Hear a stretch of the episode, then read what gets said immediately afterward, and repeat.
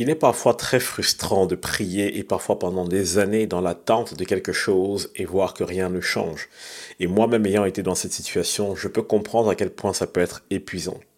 Dans cet épisode, je ne prétends pas pouvoir répondre à toutes les questions, mais il y a cette question sur la prière, pourquoi mes prières ne sont pas exaucées, qui m'intéresse et à laquelle j'ai envie d'amener quelques éléments de réponse. Les réponses ne sont pas exhaustives, mais je suis sûr que vous allez en tirer quelque chose de bon.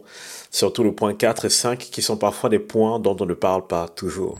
Alors, je saute dans le vif du sujet parce que je me donne un défi en une dizaine voire douzaine de minutes répondre à cette question pourquoi mes prières ne sont pas exaucées? Et j'ai choisi juste cinq points, cinq choses essentielles sur lesquelles je pense que les chrétiens devraient prendre le temps d'écouter et de méditer dessus. Ce ne sont pas forcément des choses faciles à entendre, mais ce sont des choses qui portent du fruit, parce qu'elles sont bibliques et parce que si ça vient de la parole de Dieu, c'est la vérité. Alors, en tant que chrétien, lorsque je prie, pourquoi est-ce que mes prières ne sont pas exaucées? Si Dieu m'aime, si Dieu a déjà tout pourvu, pourquoi mes prières ne sont pas exaucées? Souvent, la cause n'est pas extérieure, elle intérieure. Prenez un truc super simple. Jésus parle de quelque chose de très intéressant dans Matthieu 6. Voici ce qui est écrit au verset 5. Lorsque vous priez, ne soyez pas comme les hypocrites qui aiment à prier debout dans les synagogues et au coin des rues pour être vus des hommes. Jésus met en avant le fait qu'il y a des gens ici qui prient pour être vus des hommes, qui prient pour être mis en avant. Alors, si vous êtes éloquent dans la prière et si vous aimez prier longtemps, c'est pas ça le problème. Vous inquiétez pas, on n'est pas en train de vous traiter d'hypocrite. Mais ce qui est intéressant ici, c'est quelque chose au-delà de ce qu'ils font. Pourquoi est-ce que ces personnes vont prier de cette manière? Au verset 7, Jésus donne un élément de réponse. Il parle en disant que ces personnes agissent parfois comme des païens qui multiplient les paroles. Voici ce que dit le verset. En priant, ne multipliez pas de vaines paroles, comme les païens qui s'imaginent qu'à force de paroles, ils seront exaucés. Première des choses que Dieu met en avant, c'est la façon dont les gens prient. Et ensuite, deuxième, c'est la forme. Dans la façon dont les gens prient, Jésus veut indexer le cœur de la personne. Qu'est-ce qui est dans ton cœur quand tu pries? Lorsque tu t'approches de Dieu, qu'est-ce qui se passe en toi?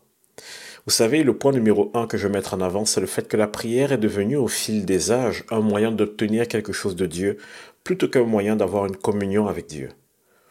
Beaucoup de nos prières sont là pour obtenir quelque chose de Dieu. Un enfant doit demander à son père, un enfant doit demander à sa mère, c'est normal, vous devez demander à Dieu. Mais est-ce là le but premier de la prière?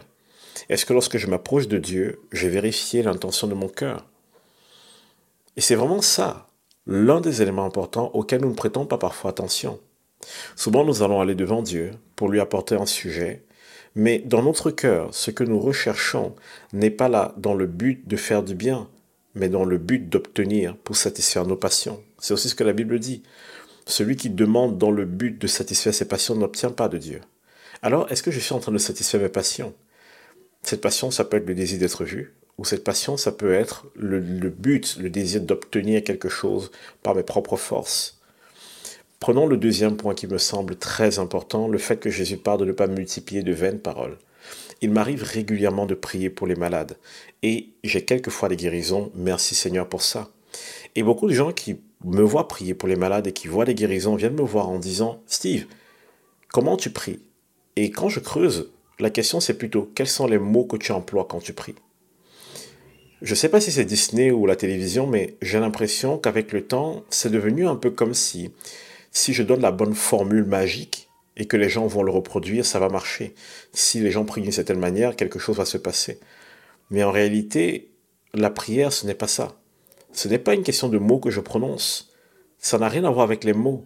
C'est au-delà de ça et je vais parler de ce point tout à l'heure.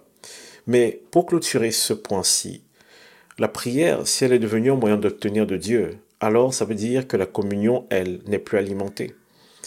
Et Dieu ne me répond pas parce qu'on a une communion, Dieu me répond parce qu'il m'aime. Cependant, lorsque je prie, si je ne fais pas attention à mon cœur, les choses vont glisser petit à petit vers obtenir de Dieu. Et donc prier pour la forme, et ensuite user de vaines paroles qui au final ne portent pas de fruits. Donc je ne dis pas que si vous priez rien ne se passe, ça veut forcément dire que vous êtes dans ce cas. Mais j'aimerais vous amener à évaluer votre cœur, à vous poser la question de savoir, est-ce que dans mon cœur, je prie afin de satisfaire mes passions, ou est-ce que je prie parce que c'est ce que Dieu veut? Passons maintenant au deuxième point.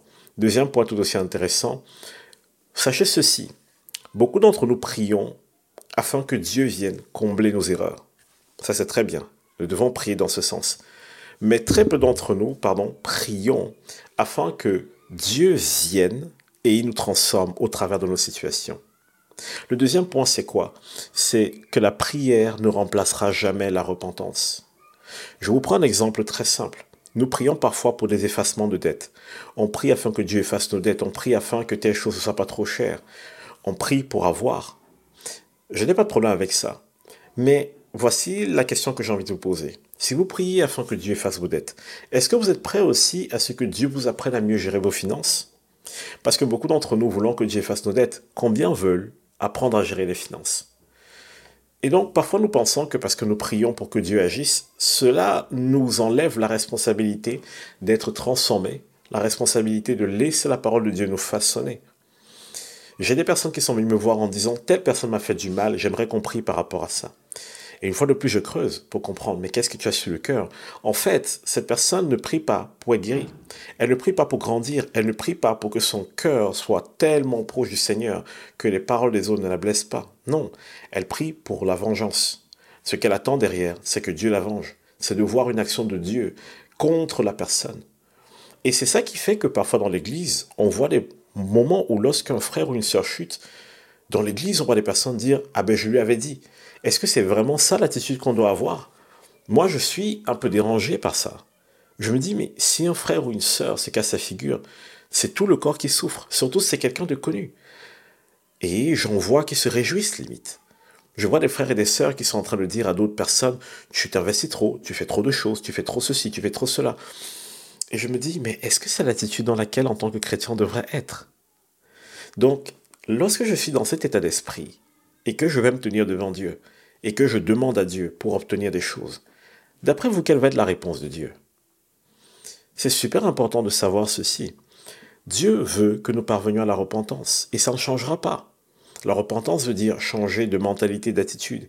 Et parfois, nous n'obtenons pas le fruit de nos prières parce que nous ne sommes pas dans le bon état d'esprit. Notre mentalité n'est pas la bonne. Alors, si nous ajustons notre mentalité, quelque chose peut changer. Si vous allez devant le Seigneur avec le cœur rempli de haine, il va être difficile d'obtenir des choses. Mais vous savez ce qui est magnifique, c'est que Dieu dit, si tu as quelque chose contre ton frère, ou plutôt, la Bible dit, si ton frère a quelque chose contre toi, laisse-la ton offrande, va te réconcilier. Je sais que ça fait mal à l'ego de le faire, mais croyez-moi, une fois que vous le faites, ce que vous recevez en récompense est tellement plus glorieux. Maintenant, passons au troisième point. Le troisième point, c'est l'autorité dans la prière. Parce que vous savez, prier, c'est bien. Mais certaines prières requièrent de l'autorité. Quelqu'un qui ne fait que réciter des mots, ça n'a aucun sens. Mais quelqu'un qui comprend ce qu'il est en train de dire, quelqu'un qui comprend le sens et l'importance de sa prière, ça change tout. La Bible dit que la prière du juste est d'une grande efficacité.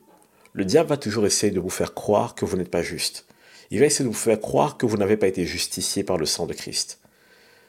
Or, si vous croyez que vous avez été justifié, vous aurez de l'assurance dans la prière. Lorsque vous êtes enraciné dans votre identité en Christ, vous avez de l'assurance. Et ça se voit dans votre autorité.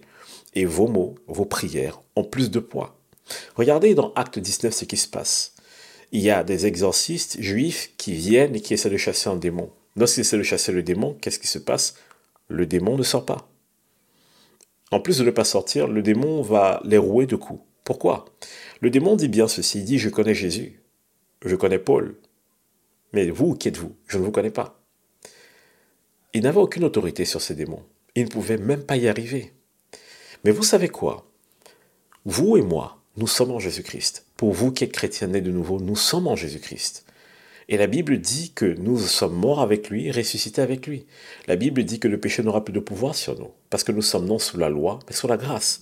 La Bible dit qu'en lui nous avons reçu toutes choses. La Bible dit dans Éphésiens 1, Éphésiens 2 que nous avons reçu tellement de promesses. Et donc, qu'est-ce qu'il faut? Si je ne crois pas si je ne suis pas conscient dans ce que Dieu a déjà accompli pour moi, en ce que Jésus a déjà payé pour moi à la croix, je n'ai pas d'autorité dans ma prière. Je prie en hésitant. Et dans la Bible, il y a un passage qui le dit clairement. Celui qui prie en doutant dans son cœur qui n'espère rien obtenir de Dieu, il est comme le, comme le bateau qui est ballotté par le vent. Et donc, si je ne suis pas conscient et enraciné dans la vérité de ce que Dieu dit de moi, il est normal et il est même possible que je prie pendant longtemps et rien ne se passe. Donc vous voyez finalement que la puissance qu'il y a derrière la prière ne vient pas des mots que vous allez prononcer, mais vient des convictions que vous aurez dans votre cœur. D'ailleurs, juste en passant, dans la description, vous aurez accès à un extrait gratuit du livre que je suis en train d'écrire, Ce que Dieu dit de toi. Et je pense que ça va nous aider à nous enraciner justement dans cette vérité. Donc, il est super important pour un chrétien de comprendre d'où vient son autorité. Elle ne vient pas des mots, elle ne vient pas du titre qu'il a, elle ne vient pas de ses années de conversion, elle vient de la conviction, de la foi qui été bâtie dans son cœur. Donc, c'est super, super important. D'ailleurs, j'ai une question pour vous et je serais curieux de voir la réponse. Dites-moi en commentaire, quelque part, quels sont les exaucements les plus impressionnants que vous avez déjà vus dans votre vie, que ce soit vous, quelqu'un autour de vous, des personnes avec qui vous priez? Quels sont les gens ou quelles sont les choses que vous avez faites pour lesquelles vous avez prié et vous avez vu la main de Dieu de façon puissante? J'aimerais vraiment que vous puissiez l'écrire dans la section des commentaires pour encourager le maximum de personnes qui passeront ici et verront cette vidéo. Passons au quatrième point et bientôt au cinquième. Le quatrième point, c'est que nous demandons parfois ce que nous avons déjà reçu. Vous savez, lorsque je prie, l'une des choses que je fais régulièrement, c'est de me dire, Seigneur, qu'est-ce que tu m'as déjà acquis à la croix? Seigneur Jésus, qu'est-ce que tu as déjà payé? Si tu as déjà payé le prix pour ma paix, je ne vais pas prier pour la paix. Je vais commander à la paix. Je vais prendre autorité sur mon anxiété, je vais prendre autorité sur mes peurs, mes douleurs, mes souffrances. Parce que ces choses n'ont pas lieu d'être là. Dans certaines doctrines, on dirait je vais les exorciser. Pourquoi? Parce que Jésus a déjà payé le prix. Le châtiment qui nous donne la paix est retombé sur lui. Donc il y a des choses qu'un chrétien a déjà acquis en Jésus-Christ, mais qui ne sont pas encore manifestées. Et pour qu'elles soient manifestées, ce n'est pas prier et dire à Dieu, fais que, mais c'est plutôt de dire, Seigneur, c'est à moi. Et comme c'est à moi, je veux l'obtenir. Je veux que tu me montres comment faire pour prendre ce qui est à moi. Parce que tu m'as déjà donné cette chose-là. Parfois, nous prions pour demander à Dieu de nous donner quelque chose qu'il nous a déjà donné. Est-ce que ça veut dire que des fois nous n'aurons pas une intervention surnaturelle? Bien sûr que non. Vous aurez des interventions surnaturelles. Il y a des moments où la paix de Dieu va descendre sur vous et cela n'aura rien à voir avec vos prières ou vos efforts. Mais ce que j'aimerais que vous compreniez, c'est qu'il y a des choses que vous avez déjà tout pleinement reçues en Christ. Et vous devez connaître ces choses. Et vous devez vivre, non pas dans l'expectative que ces choses se manifestent, mais dans la conviction qu'elles sont déjà à vous et par votre foi, vous entrez en possession de ces choses-là. Et le dernier point découle un peu de celui-ci. Parfois nous prions et nous ne voyons pas le résultat de nos prières parce que nous ne prions pas selon la volonté de Dieu. Il y a une chose que la prière ne remplace pas, c'est la parole de Dieu. Parfois, je prie pour connaître la volonté de Dieu et je lis un passage de la Bible et je vois qu'elle est écrite, cette volonté.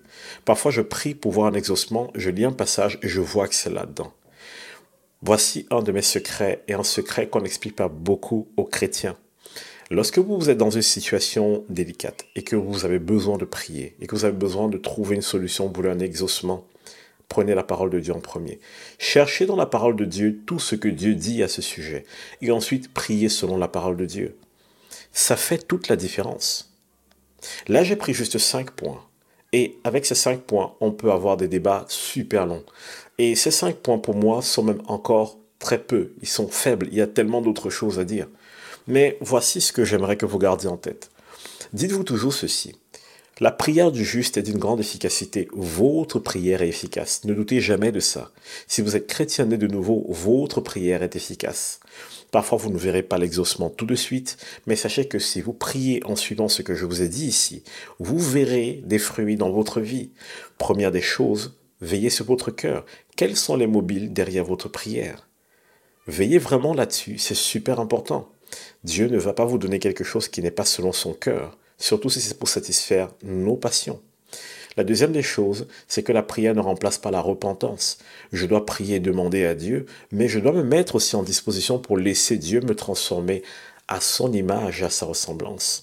Donc c'est très important de laisser aussi le cheminement de la repentance avoir lieu dans ma vie.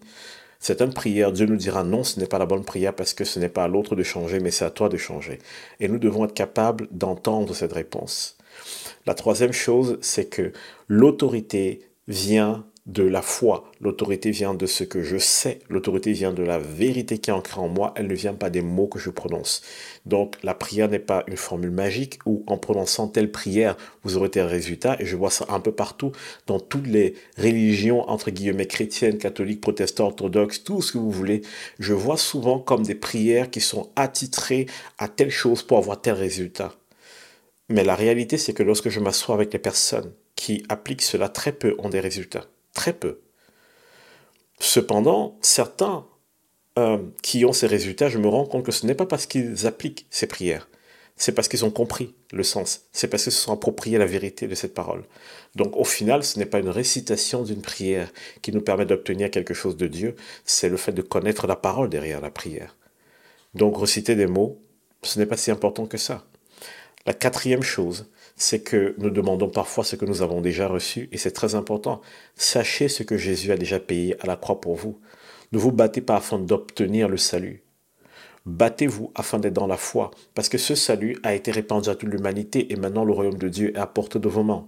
C'est un exemple. Il y a beaucoup de choses que Jésus nous a déjà acquises à la croix. Connaissez ces choses. Et le dernier point, c'est que nous devons connaître la parole de Dieu en priant. Ne priez pas juste de façon vaine, ne priez pas avec vos émotions seulement. C'est important de prier avec toutes ces émotions parce que Dieu aime qu'on adore en esprit et en vérité. Donc il y a une dimension émotionnelle, une dimension humaine que Dieu aime aussi dans le temps de la prière. Mais sachez ceci, la parole de Dieu répond à beaucoup de nos questions. Et lorsque nous prions selon la parole de Dieu et que nous nous appuyons sur la parole de Dieu pour affirmer et demander quelque chose dans la prière, nous savons que nous l'avons. Parce que nous sommes juste en train de réclamer ce que Dieu a déjà dit qu'il nous donnera. Et ça change tout. J'espère qu'avec ces cinq points, vous serez puissamment encouragés. Je sais que j'ai largement dépassé les 10 ou 12 minutes que j'ai dites, mais vous voyez à quel point ce sujet peut être vaste, peut être dense. Alors, n'hésitez pas à écrire dans les commentaires, n'hésitez pas à partager aussi votre vécu dans la prière. Mais je pense et je sens vraiment dans mon cœur que cet épisode sur la prière n'est certainement pas le dernier.